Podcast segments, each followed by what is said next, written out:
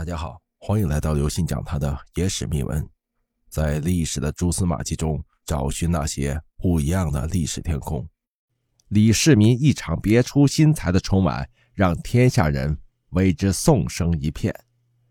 据《资治通鉴》记载，有一年春节即将到来之际，唐太宗李世民来了兴致，办了一场别出心裁、前无古人后无来者的春晚，送给了时人以及后人一份值得深思的新年礼物。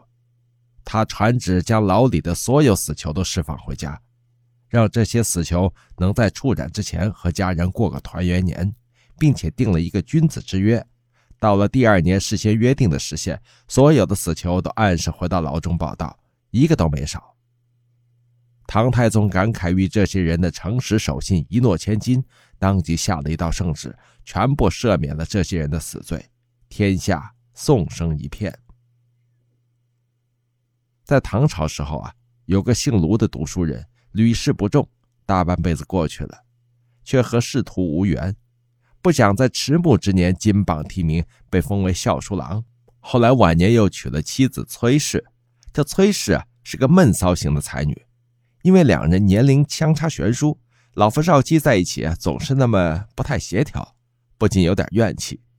话说有一天，老卢办事不力，自讨无趣，惹恼了崔氏。这小娘子立马起身披衣下床，送给老卢一首诗：“不怨卢郎年纪大，不怪卢郎官职卑，只恨妾生知较晚，恨不相逢年少时。”看来这老牛能不能吃嫩草，取决于有没有一颗好牙呀。